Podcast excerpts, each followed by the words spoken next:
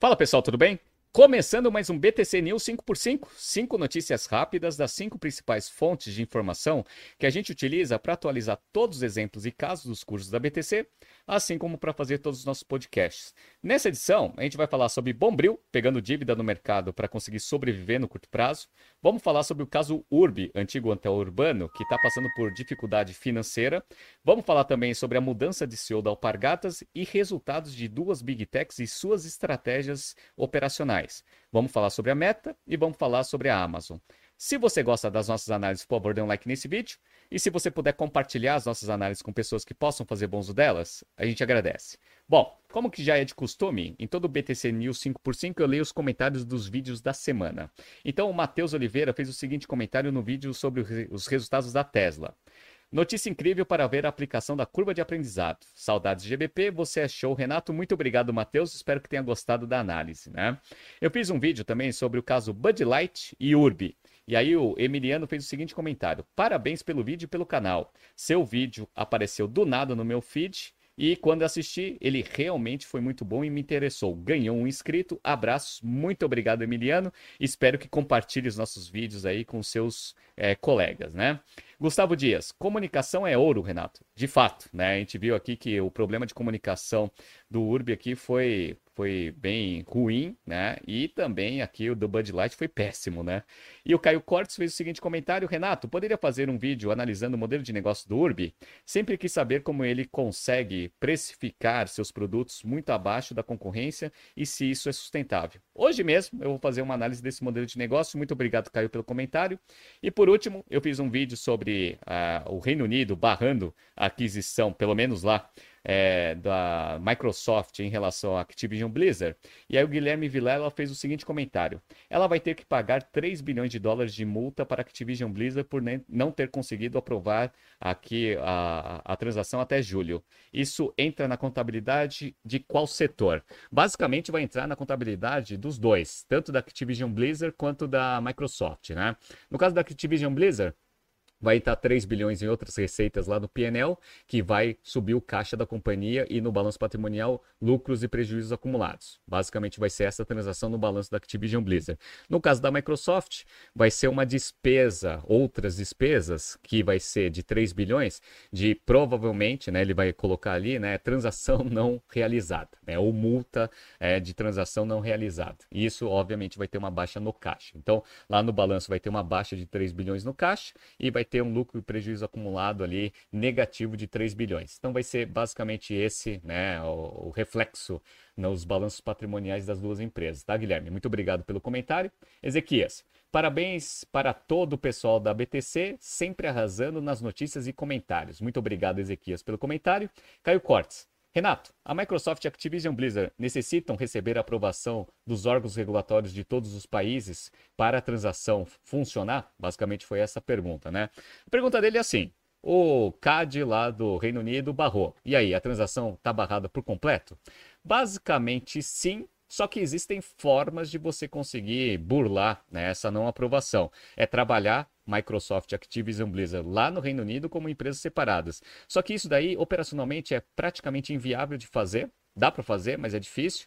E você não vai ter todas as sinergias dessa aquisição num mercado consumidor extremamente relevante que é do Reino Unido. Né? Então não faz muito sentido para a Microsoft e para a Activision Blizzard criar uma estrutura ali específica para o Reino Unido e no mundo inteiro, se eles receberem a aprovação de todos os outros órgãos, conseguir eventualmente atuar de forma integrada. Esse é o problema. E tem que ver o contrato. Se no contrato ele diz que você precisa ter aprovação de todos os órgãos regulatórios, porque essa transação só vai sair de forma é, integrada se você conseguir operar né, é, com as operações integradas em todos os países, aí a transação ela foi barrada por completo. Tá? Então, esse que é o ponto fundamental. Dá para fazer?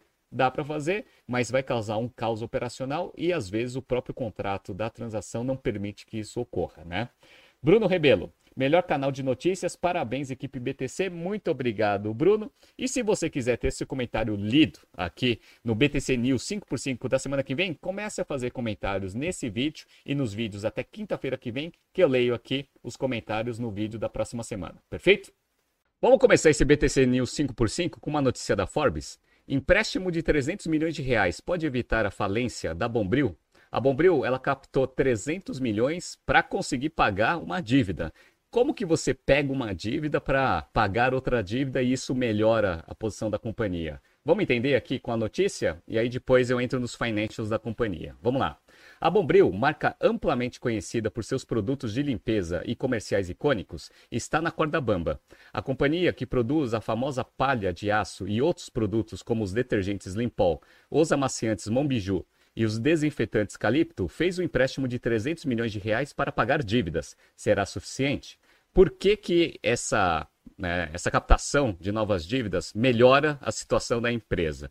Porque a dívida que ela tem hoje no balanço dela, além de ser cara, e eu vou mostrar isso para vocês aqui nos financials da companhia, ainda vem sendo curto prazo. Vamos lá?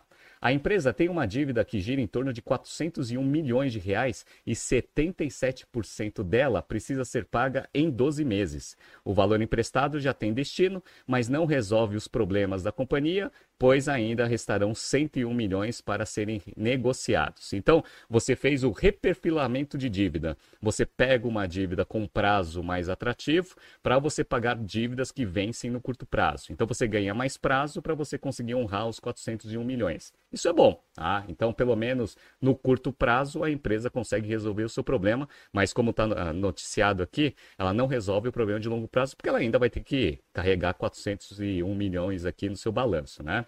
Não é a primeira vez que a Bombril vê suas finanças no vermelho. Em 2003, a companhia entrou com pedido de recuperação judicial após falhar na tentativa de expandir o seu portfólio para outros setores, como o de cosméticos. O processo teve fim em 2006, mas ainda restam né, muitas dívidas a serem pagas. Aí, o que aconteceu naquela época? A Bombril ela tentou fazer um processo de expansão de portfólio que demandou muito dinheiro e esse dinheiro veio via dívidas e foi muito mal sucedido. Ela não conseguiu ganhar tração nesses novos produtos. E aí a empresa não estava com um portfólio melhor do que ela estava antes desse processo e ainda com uma dívida muito forte. O que, que aconteceu? Ela fez uma abertura de capital para conseguir tentar captar dinheiro com investidores para tentar dar uma aliviada ali nas dívidas que foram captadas dentro desse processo. Só que ela não conseguiu conduzir a operação de uma forma eficiente para conseguir reduzir esse nível de endividamento. Vamos lá. Os anos seguintes foram difíceis. A falta de dinheiro para produção e logística chegou a fazer os produtos faltarem nas prateleiras dos supermercados. Em 2015, pior momento da história da companhia, as dívidas da Bombril chegaram a 900 milhões de reais. Então, olha como que estava difícil a situação em 2015 e a gente estava passando por um período de crise aqui no Brasil também. E aqui foi bem interessante porque em 2017 eles começaram um grande processo de reestruturação. Inclusive, eu trabalhava num fundo nessa época e a gente recebeu o time da Bombril para analisar a tese de reestruturação deles, porque eles estavam buscando investidores de mercado. Na época, a gente achou que tinha muito desafio para ser implementado ali dentro da companhia para melhorar os financials da, da empresa e, por consequência, o valor das suas ações, e a gente decidiu não entrar. A gente achava que não poderia, poderia não fazer sentido ali para o fundo em termos de investimento. Só que ela foi fazendo esse processo de reestruturação e os financials melhoraram de fato, né? Vamos pegar aqui um pouco do, dos números da empresa aqui desde 2017 até 2022. Vamos lá. Para quem está vendo aqui no YouTube, eu estou mostrando o faturamento bruto aqui da companhia, receita bruta, de 2017 até 2022. Então, ó, em 2017, eles tinham um faturamento aqui de 1,5 bilhão de reais. Aí caiu bastante aqui em 2018, foi para 1,4 e aí voltou aos patamares de 2017 em 2019 e a empresa foi crescendo seu faturamento até chegar no passado com um faturamento recorde aqui de 2,140 bilhões de reais. O EBITDA, por outro lado, não melhorou tanto. Em 2017, eles tinham gerado 136 milhões de reais de EBITDA e ano passado o EBITDA maior aqui desde 2017 foi só de 190 milhões. Então, melhorou o faturamento, mas em termos operacionais não é que melhorou tanto assim. Vamos ver o que está pegando aqui no PNL da companhia. Para quem está vendo aqui no YouTube, eu estou mostrando para vocês que ano passado eles conseguiram gerar só 22,6 milhões de lucro líquido, contra 66,9 em 2021, ou seja, uma queda para um terço. É, caiu 66% aqui é, o lucro líquido da companhia. Eu não sei se vocês estão vendo que o que está comendo a rentabilidade líquida da empresa é essa linha aqui, ó, resultado financeiro que é o quê? É a dívida que ela carrega no seu balanço e que está com encargos alto pra caramba. Só no passado foram pagos aqui, ó, de resultado financeiro negativo, 142 milhões. Não é que foi pago, né? É período de competência. Mas comeu 142 milhões de resultado líquido da companhia. Se a empresa tivesse sem dívida ou com uma dívida mais barata, eventualmente esses 142 pesariam menos aqui. Imagina a empresa sem dívida. Você ia ter um lucro líquido aqui de uns 166, mais ou menos, né? 165 milhões aqui de lucro líquido, que para uma empresa que teve um, uma receita líquida de 1,4 bilhão, até que é uma margem interessante para a indústria, né? Então vocês estão vendo que a dívida aqui, além de piorar bastante a situação do balanço patrimonial, está comendo toda a rentabilidade líquida da empresa, né? E outra coisa que foi bom em 2022, que melhorou bastante em relação a 2021, foi o fluxo de caixa das atividades operacionais. Para quem está vendo aqui no YouTube, ó, eles geraram 21,8 milhões de fluxo de caixa das atividades operacionais.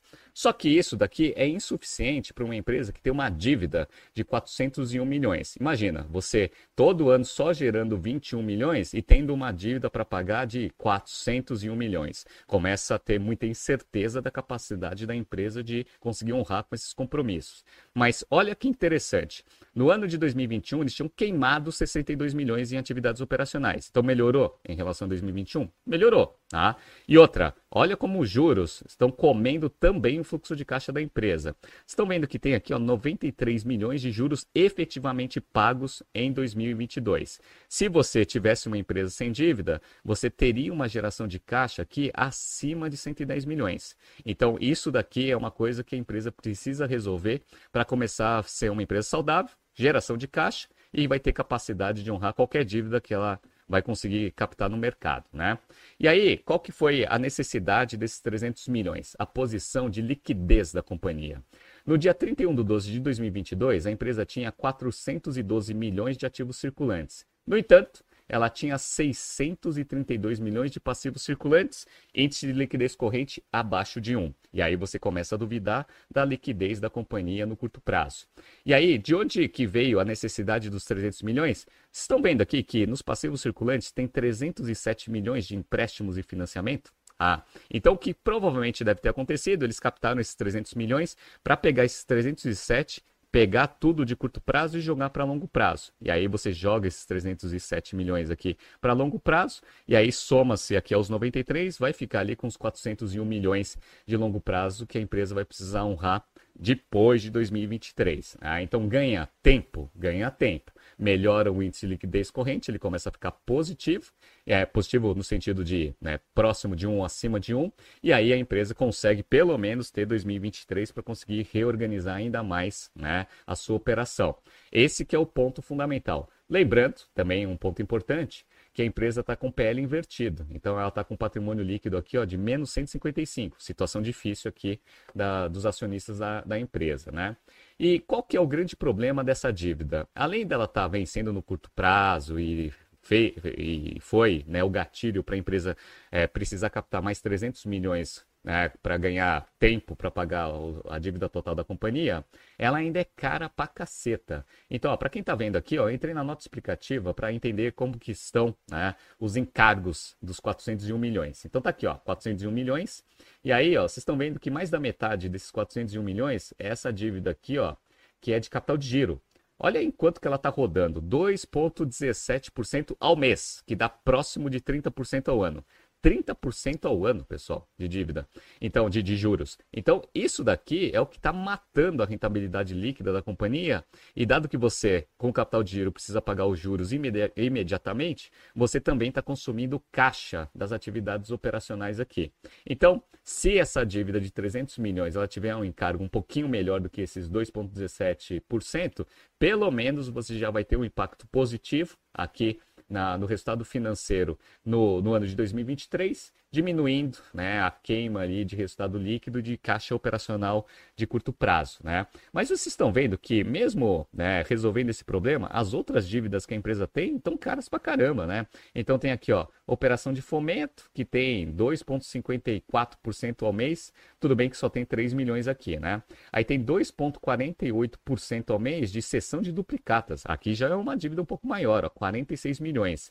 E tem as debentures não conversíveis. As debentures não conversíveis estão rodando em 1,85% ao mês. Né? É um pouco mais barato que as outras, mas continua sendo uma dívida bem cara aqui para uma empresa que está com fluxo de caixa prejudicado. E outra, é, fevereiro de 2025 ela tem que honrar aqui todas as debêntures conversíveis. Então ela precisa resolver o seu problema de curto prazo aqui em 2023 para conseguir andar em 2024 com uma geração de caixa mínima, para conseguir ter 62,4 milhões aqui, para conseguir devolver dinheiro para os debenturistas aqui da companhia. Então vamos ver o que vai acontecer. Então resolve o problema? De curto prazo? Sim. Tanto é que o mercado gostou. Ontem as ações fecharam em alta de 3,65%, chegando a R$ 1,42. Então a empresa resolveu seu problema para 2023, mas vai ter que ver se o processo de aumento de eficiência operacional vai se manter aqui em 2023 e 2024, lembrando que em 2025, bem no comecinho do ano, ela vai precisar ter caixa suficiente para honrar as debêntures, né? E só para mostrar para vocês que a visão lá de 2017 que a gente teve da empresa se concretizou, né? Então, as ações ali no início de 2018 estavam rodando aqui em torno de R$ 3,98. Agora está R$ 1,42. Então, a gente via que tinha bastante desafio mesmo para a companhia. Obviamente, a gente não tinha previsto que ia ter essa crise do Covid, que provavelmente deve ter afetado bastante os resultados da companhia mas as ações elas estão aqui rodando a R$ 1,42. Quem investiu lá atrás tomou prejuízo e está tomando prejuízo até agora. Então vamos ver o que vai acontecer aqui com o Bombril, mas o processo, pelo menos, está sendo bem sucedido no curto prazo, mas ainda não resolve o problema de longo prazo da empresa. Vamos para a segunda notícia de hoje? Com dívidas, a agência de turismo Urbi tenta reabrir crédito.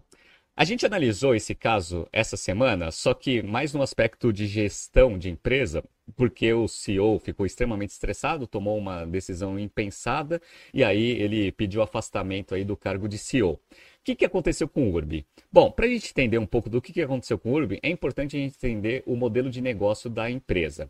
Vamos entender aqui os hotéis, por exemplo. Hotel, ele não opera com nível de ocupação 100% durante o ano inteiro. Então, imagina que ele tenha 70% de nível de ocupação média. Então, ele tem 30% dos quartos não ocupados em várias datas. E aí, é importante você analisar que um hotel, quando ele tem um quarto não ocupado, ele tem um custo fixo que não está gerando receita.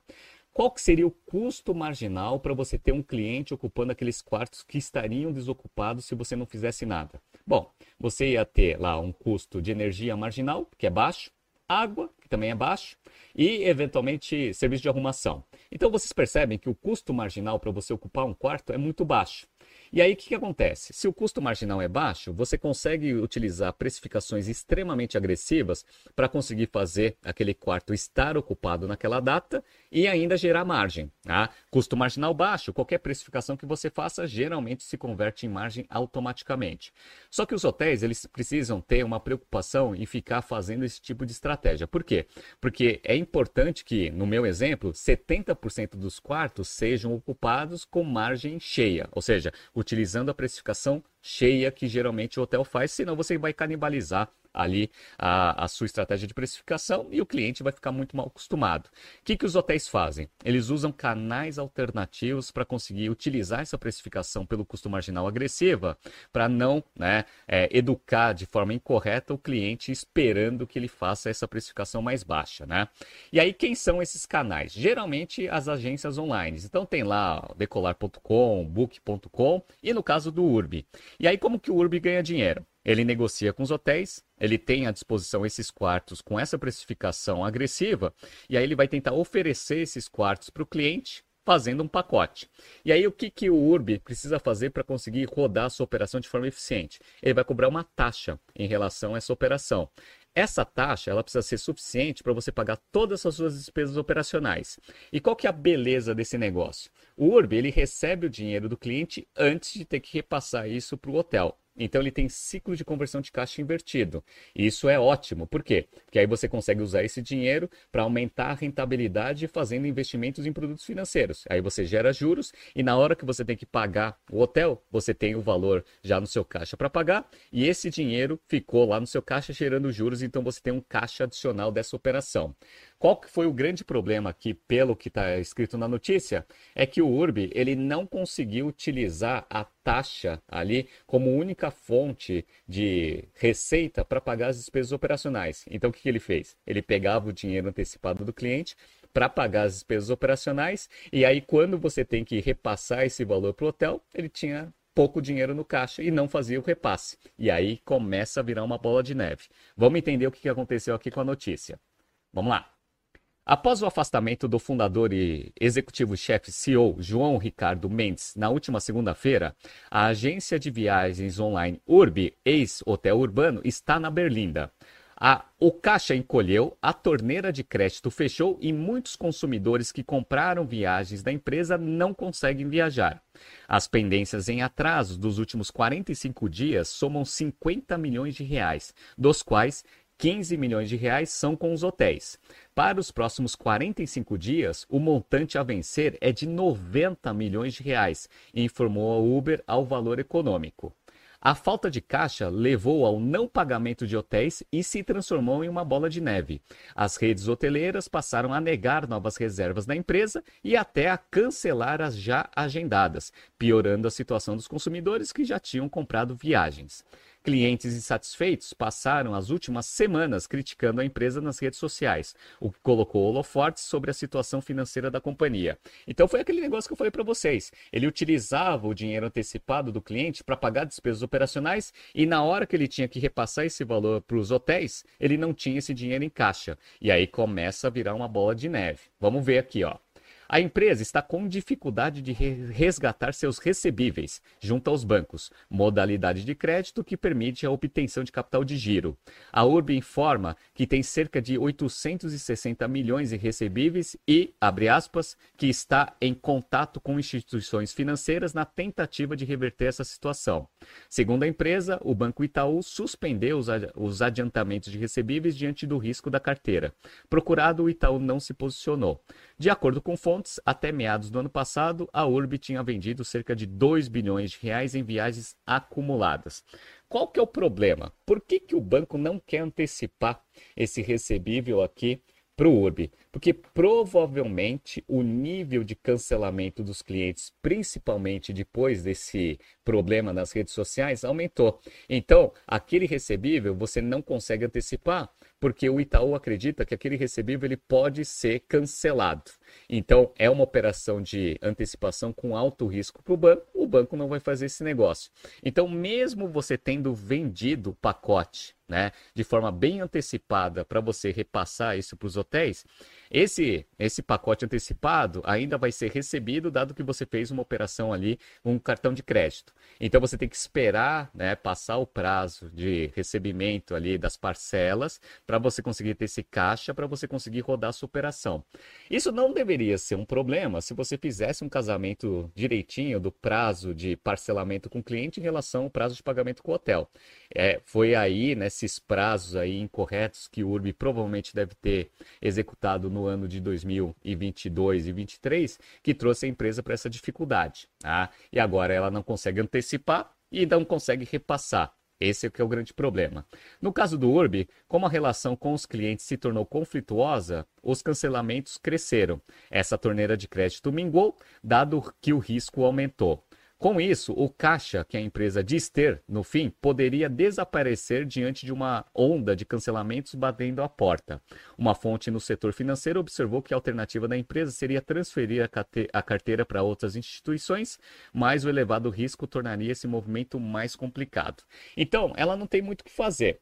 Ela tem lá os seus recebíveis com as operadoras de cartão que estão né, receosos de fazer essa operação de antecipação, dado que existe a probabilidade de cancelamento, dado né, a imagem ruim que o Urbi está com os seus clientes. Né? Então, o que, que o Urbi vai ter que fazer? Ou ele pega um empréstimo para conseguir honrar né, os pagamentos com os hotéis e aí libera os hotéis a atender mais clientes e oferecer mais quartos para você ter mais opções para aumentar a receita da companhia, ou eventualmente, no caso aqui, tentar pegar essa carteira de crédito e tentar vender para uma outra instituição financeira. Qual que é o problema? O problema é que o risco é alto. Então, provavelmente, ela vai tomar um pênalti muito forte na hora que ela conseguir ter um comprador é, disposto a, assumir esse risco, e aí você vai receber muito menos do que você poderia receber se você simplesmente esperasse receber esses, esses, essa receita parcelada. Vamos ver o que vai acontecer. Então, quando você tem um modelo de negócios muito bom, você ainda precisa ter bastante cuidado com os prazos. O URB não teve esse cuidado, então ele está com um prazo de recebimento minimamente descasado em relação ao prazo de repasse para os fornecedores. E também deve ter utilizado recebíveis do passado para pagar despesas de curto prazo e agora ficou sem caixa para honrar as transações que já foram feitas em alguns períodos anteriores. Situação difícil, má gestão, CEO saiu, vamos ver se o Uber vai conseguir melhorar a sua operação daqui para frente. Problemas aqui para esse tipo de operação. Vamos para a terceira notícia de hoje do Brasil Journal. Breaking. CEO da Alpargatas deixa a companhia. Edmond assume. O Funari estava na empresa há uns quatro anos e ele estava fazendo um bom trabalho no início. Qual que era a tese que ele tinha como presidente da, da Alpargatas? Simplificação de portfólio.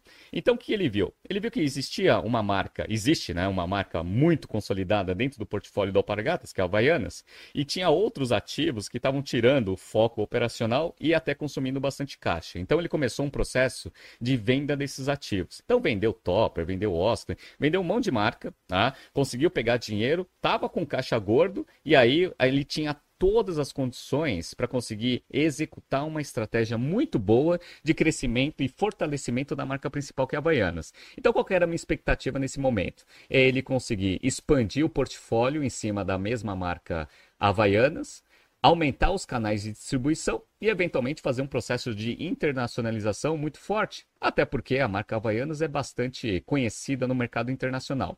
Só que qual que foi o problema? O problema é que em 2021 ele pegou todo esse caixa e fez uma aquisição extremamente questionável lá nos Estados Unidos. Ele comprou uma marca muito pequenininha de sapatos que fazia né, é, produtos com material reciclável, chamada Rots, e pagou um valor lá na casa do chapéu que, que aconteceu? O que acontece é o seguinte: o investidor ele começa a pressionar a empresa a justificar a transação. Por que, que você pagou tão caro numa marca não consolidada? E o que, que aconteceu? Ele não conseguiu mostrar isso no, nos últimos trimestres. Foi demitido.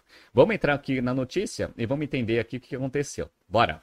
Roberto Funari está deixando o comando da Alpargatas, a dona da marca Havaianas, depois de pouco mais de quatro anos no cargo. Luiz Fernando Edmont, o ex-CEO da Ambev, que está no conselho da Alpargatas há cinco anos, vai assumir interinamente.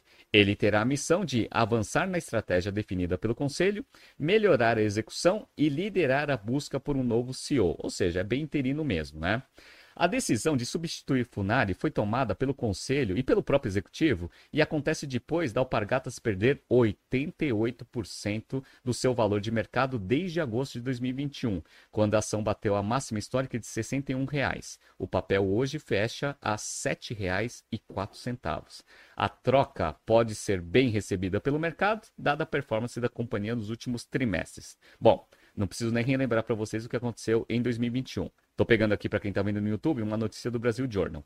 A Alpargatas pagou caro pela ROTS 21 de dezembro de 2021. Então foi exatamente essa transação que foi o ponto de virada de uma estratégia muito bem executada até então pelo Funari.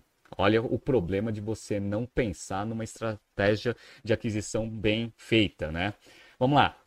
Essa percepção foi agravada a cada resultado da empresa nos últimos trimestres, quando ficou claro para o mercado que o management estava overpromising e underdelivering. Estava prometendo muito, mas estava entregando pouco. Era aquele negócio, cada trimestre o Funari tentando justificar o porquê que ele comprou a ROTS naquele valor exorbitante. Não conseguiu mostrar resultados, o, o conselho administrativo foi pressionado pelo mercado a fazer uma substituição. O último TRI reportado aumentou entre os controladores, o Itaúsa e o Cambridge, né, o senso de urgência de fazer uma transação o quanto antes. Vamos lá. A fonte próxima ao conselho disse que os controladores estão confortáveis com a estratégia da companhia e que o negócio está limpo e sabem que a execução é o grande gargalo da companhia. A Alpargatas tem explorado três grandes drivers de crescimento: expansão geográfica, entrada em novas ocasiões de uso e inovação barra digitalização. Mas quando tenta executar essa estratégia, a companhia esbarrou em problemas como excesso ou falta de produtos, uma complexidade crescente no seu portfólio e outros problemas operacionais. Então foi basicamente isso que aconteceu. O Funari estava fazendo um bom trabalho, estava simplificando a operação, estava levantando bastante dinheiro com essas operações de venda e estava com recursos necessários para pegar uma empresa limpinha e executar uma estratégia clara de crescimento, que é o quê? Expansão de portfólio geográfico e trabalhar no digital. Só que ele fez essa aquisição e começou a ter que justificar o porquê que ele pagou muito. E aí você tira o foco operacional e começa a surgir vários problemas operacionais, dado essa aquisição, esse ativo problemático que você tem dentro do seu portfólio. E agora substituíram o CEO. Vamos ver o que vai acontecer, mas a ROTS continua sendo um problema. Mais cedo ou mais tarde, a empresa vai ter que fazer uma baixa contábil, porque ela não vai conseguir justificar o valor pago no passado. O melhor aqui para a companhia seria o quê? Tenta fazer uma melhoria operacional na ROTS, tenta criar uma estratégia integrada, tentando utilizar aquele ativo nos Estados Unidos para levar outros produtos da marca Havaianas para o mercado norte-americano, para ver se você consegue recuperar um pouco do dinheiro pago. Se não conseguir, vai ter que fazer uma baixa contábil. E se perceber que a ROTS não tem tanto potencial de crescimento, às vezes desistir do ativo seja o melhor caminho procura um outro comprador, tenta repassar esse negócio com valor abaixo do que pagou, mas pelo menos você tem ali um pouco de dinheiro e tem um, uma estrutura operacional mais simplificada para você conseguir executar tudo isso que o conselho administrativo está pedindo. Vamos ver o que vai acontecer, mas olha como uma aquisição mal feita pode destruir né, um bom trabalho é, que o CEO pode estar executando naquele momento. Então tem que tomar bastante cuidado, hein? Vamos analisar agora resultados das Big Techs. Duas divulgaram resultados essa semana Vamos começar com a notícia do Bloomberg Linha sobre a Meta. Recuperação de publicidade online da Meta impulsiona ações e foco em inteligência artificial. Relembrando, nessa Nesses últimos meses, a Meta vem cortando bastante despesa, demitindo bastante gente, para tentar aumentar a eficiência operacional e, por consequência, os seus resultados financeiros. Só que essa não foi a melhor notícia desse primeiro quarto. Vou até mostrar que o resultado financeiro foi até pior em relação ao ano passado. Mas a boa notícia foi a despriorização do metaverso em detrimento a desenvolvimento de inteligência artificial. Por que, que isso daqui é importante? Porque a inteligência artificial ela ainda tem foco em desenvolvimento de linhas de receita acessórias do longo prazo, Perfeito. Então você mantém o foco no longo prazo, só que você também ajuda o portfólio atual da Meta a aumentar a sua eficiência operacional. Então você pode pegar a inteligência artificial e colocar lá no Facebook, no Instagram e no WhatsApp aumentando a performance desses apps que são os grandes geradores de caixa da companhia de curto prazo. Então, só esse fato de despriorização já trouxe uma, uma perspectiva positiva para as ações. Para vocês terem uma ideia, eu estou mostrando aqui para quem está vendo no YouTube, é, na divulgação de resultados, as ações subiram 13,9%, quase 14% no dia. Né? E para quem está analisando aqui desde o começo do ano, a, a Meta começou as suas ações aqui sendo tradeadas no começo do ano a 124 dólares e agora estão sendo tradeadas a 238 dólares. Então, o mercado está apostando que essa despriorização vai trazer bons resultados? Sim. Vamos entrar na notícia e aí depois eu entro aqui em algumas informações importantes da divulgação de resultados da Meta. Vamos lá. A surpreendente recuperação das vendas de publicidade digital da Meta está dando à empresa tempo para continuar investindo em negócios mais especulativos, como inteligência artificial e realidade virtual.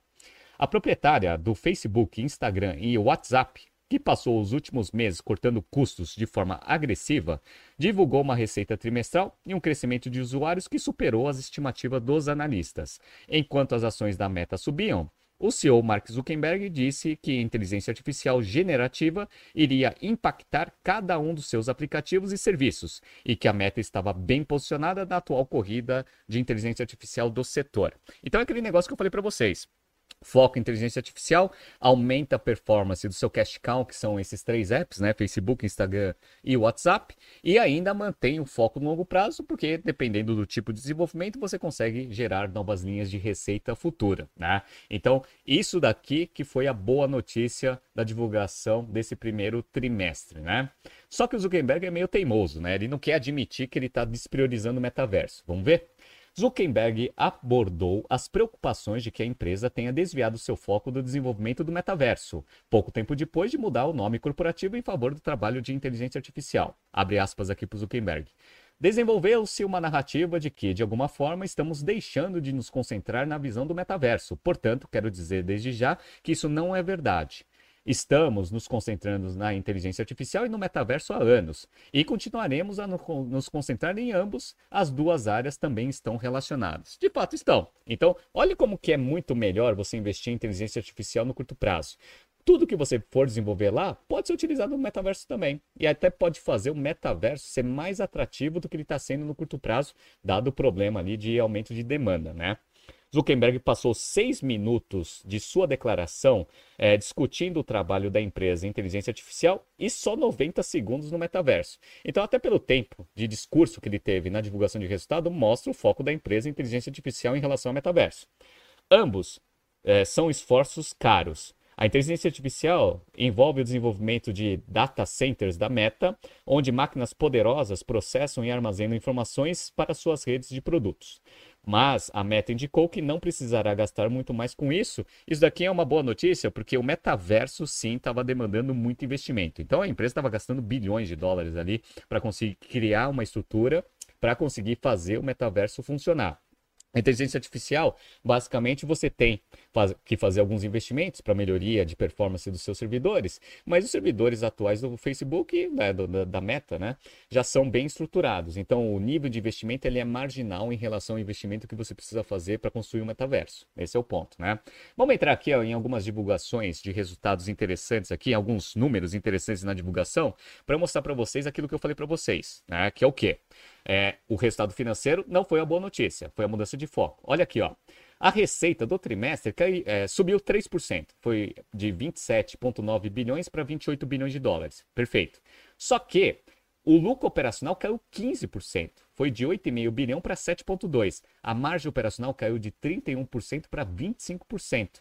E o lucro líquido caiu 24%, passando de 7,4 bilhões para 5,7 bilhões. Ou seja, resultado financeiro foi péssimo. Né? Foi muito pior do que o primeiro trimestre de 2022. Então, o que, que fez as ações subirem tanto? A mudança de foco. E outra, provavelmente o aumento de performance, principalmente do seu negócio principal, está sendo gerado principalmente pelo foco que a empresa está tendo agora dos seus aplicativos fundamentais. Dado que você está fazendo corte e está começando a priorizar melhor né, os seus investimentos, você está simplificando as tomadas de decisões, focando bastante nos negócios que geram caixa de curto prazo. Publicidade aumentou a sua receita aqui de 26,9 bilhões no primeiro quarto de 22 para 28,1, tá? Isso daqui foi uma, uma informação muito importante que a Meta divulgou para mercado. Outra coisa, aumento de usuários. Isso daqui é fator crítico de sucesso para o modelo de negócio de uma rede social. Então, ó, eles tinham 2 bilhões 936 usuários mensais ativos, agora passou para quase 3 bilhões, tá? 2 bilhões 989. Então, aumentou a quantidade de usuários ativos, o que mostra que a atratividade das, dos aplicativos está aumentando em relação aos consumidores, né? E aqui, ó, só para mostrar para vocês o ponto fundamental, né? Dos 28,6 bilhões de receita do trimestre, 28,3 né, é publicidade. Né? Publicidade e os apps que eles têm, né? Os principais. Então, praticamente 100% da receita aqui vem do negócio principal. 339 milhões é o Reality Labs Revenue, onde ele tem aqui inteligência artificial e o metaverso. Então, metaverso e outras coisas que eles vendem aqui dentro do metaverso tem uma receita insignificante em relação à receita total. No entanto, como está demandando bastante despesa, olha quanto que é o prejuízo que essa unidade de negócio traz. Quase 4 bilhões de dólares. E a perspectiva do mercado é que se você foca em inteligência artificial, o nível de despesa e investimentos vai ser menor melhorando aqui esse prejuízo operacional e também vai contribuir positivamente para quase, quase 100% da receita, que são né, os apps tradicionais que o Facebook tem. Então é bem interessante né, essa mudança de foco estratégico. CEO ele precisa ficar preocupado com isso. Né? Então ele precisa focar no curto prazo e também precisa focar no longo prazo. Mas o foco do longo prazo ele pode ser também né, direcionado para você faz investimentos pensando no futuro da companhia, mas se você tem uma opção que né, tem né, aquele foco no longo prazo, mas que consegue melhorar a sua receita de curto prazo, por que não, por que não ser a prioridade da companhia? Então, a inteligência artificial tem essa característica. Então, bela mudança de estratégia aqui do Mark Zuckerberg. No entanto, a gente precisa ainda ver que essa mudança estratégica pode trazer resultados financeiros é, interessantes de curto prazo. Vamos acompanhar aí os próximos trimestres aqui da companhia para ver se isso de fato vai acontecer. Vamos fechar esse BTC News 5x5 analisando uma notícia do Neofeed sobre os resultados da Amazon. Resultado da Amazon surpreende Wall Street. A Amazon divulgou seus resultados no aftermarket de ontem e, pela notícia, né, o mercado tinha gostado, até porque as ações estavam subindo no aftermarket. No entanto, eu acho que essa avaliação ela foi um pouco precipitada, porque se a gente entra no detalhe dos resultados, um ponto fundamental piorou bastante. E é isso que eu quero abordar aqui nessa notícia. Vamos entrar primeiro aqui no detalhe aqui do Nelfit e depois eu entro nos financials da companhia. Vamos lá. A Amazon surpreendeu o mercado nessa quinta-feira, dia 27 de abril, ao anunciar resultados trimestrais acima das expectativas. Em seu balanço referente aos três primeiros meses de 2023, a companhia reportou um lucro de 3,2 bilhões de dólares contra um prejuízo de 3,8 bilhões um ano antes. A cifra é quase 50% maior do que a expectativa dos analistas de Wall Street. A receita aumentou 9% para 1,27 bilhões de dólares. Com os resultados, as ações da varejista americana fecharam o dia com uma alta de 4,6% e chegaram a subir 8% no aftermarket. Com isso, a empresa voltou a ser avaliada em 1,12 trilhão de dólares, valor que não atingia desde fevereiro deste ano. Né?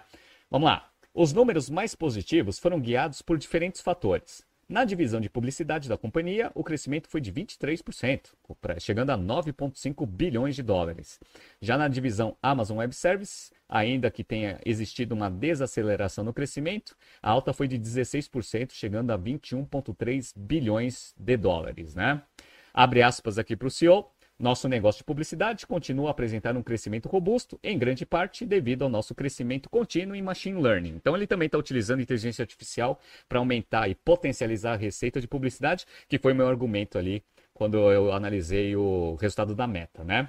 O lucro também foi impulsionado pela redução de custos da companhia. No balanço do último trimestre, a companhia informou que reduziu seu quadro de funcionários em 76 mil posições para 1,46 milhão de funcionários. Esse número deve ficar ainda menor nos próximos trimestres, já que a empresa segue no processo de demissão de mais 27 mil funcionários. Então, é basicamente a mesma coisa da meta, é, diminuindo bastante o nível de despesa e tentando potencializar as linhas de receita acessórias. Bom, por que, que você fala, Renato, que essa avaliação foi precipitada?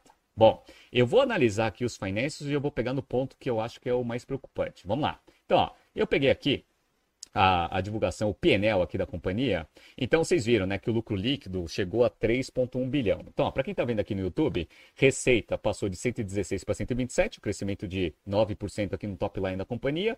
Lucro operacional também cresceu 3,6 bilhões para 4,7 bilhões, perfeito, aumentou o lucro operacional.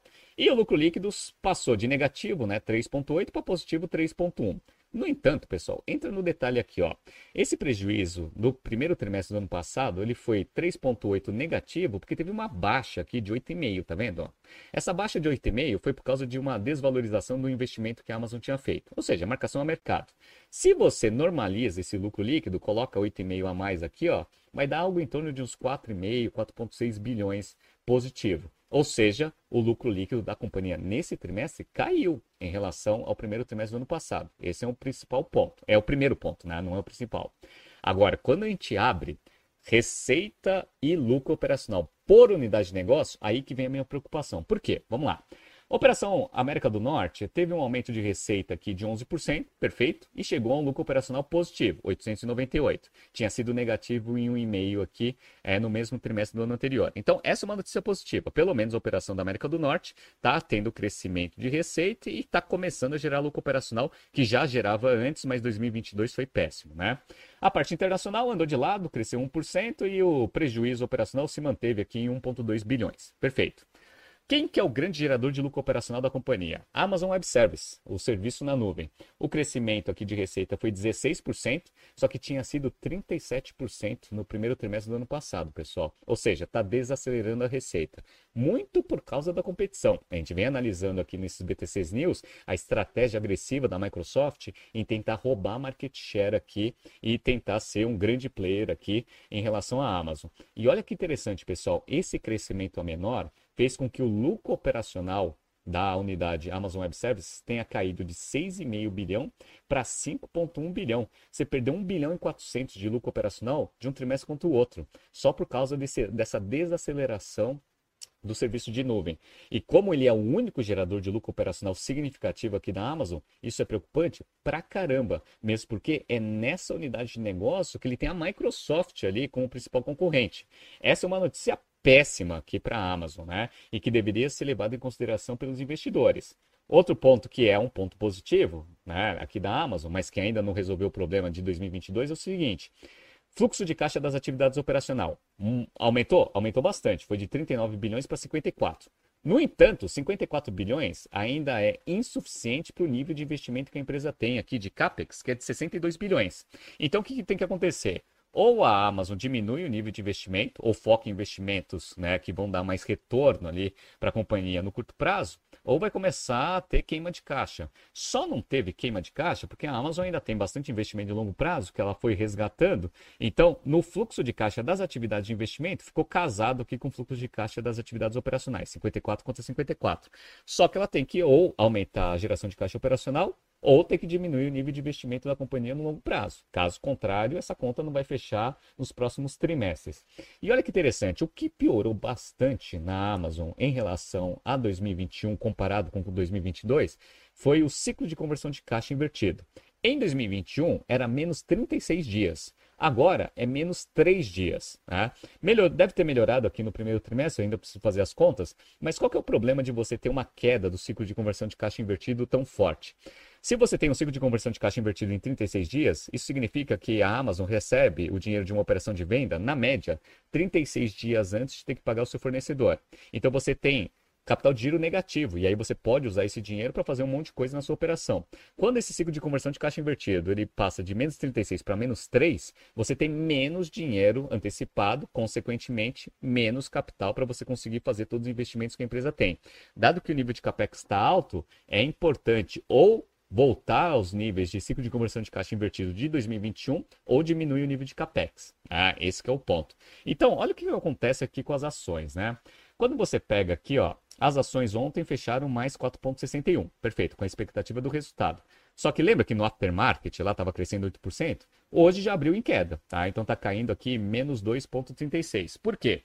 Porque se o analista olhou com os mesmos olhos que eu estou olhando, a unidade que gera lucro operacional do negócio é onde ela tem o maior nível de competição da Microsoft e está começando a perder performance operacional. Isso é uma notícia péssima péssima para a Amazon. Então vamos ver o que a Amazon vai fazer. Ela precisa defender ali a Amazon Web Services com toda a força para conseguir né, é, segurar o crescimento da Microsoft, mantendo ali a geradora de lucro operacional da companhia para manter a operação de varejo ainda saudável. Vamos ver o que vai acontecer. Então, ó, uma notícia aqui que, se você analisar em termos estratégicos, o resultado não foi bom, não. O resultado foi ruim. Vamos ver o que vai acontecer. E essa foi a última notícia aqui do BTC News 5x5. Espero que vocês tenham gostado. Bom final de semana a todos, bom feriado. A gente se vê na terça-feira. Um abraço.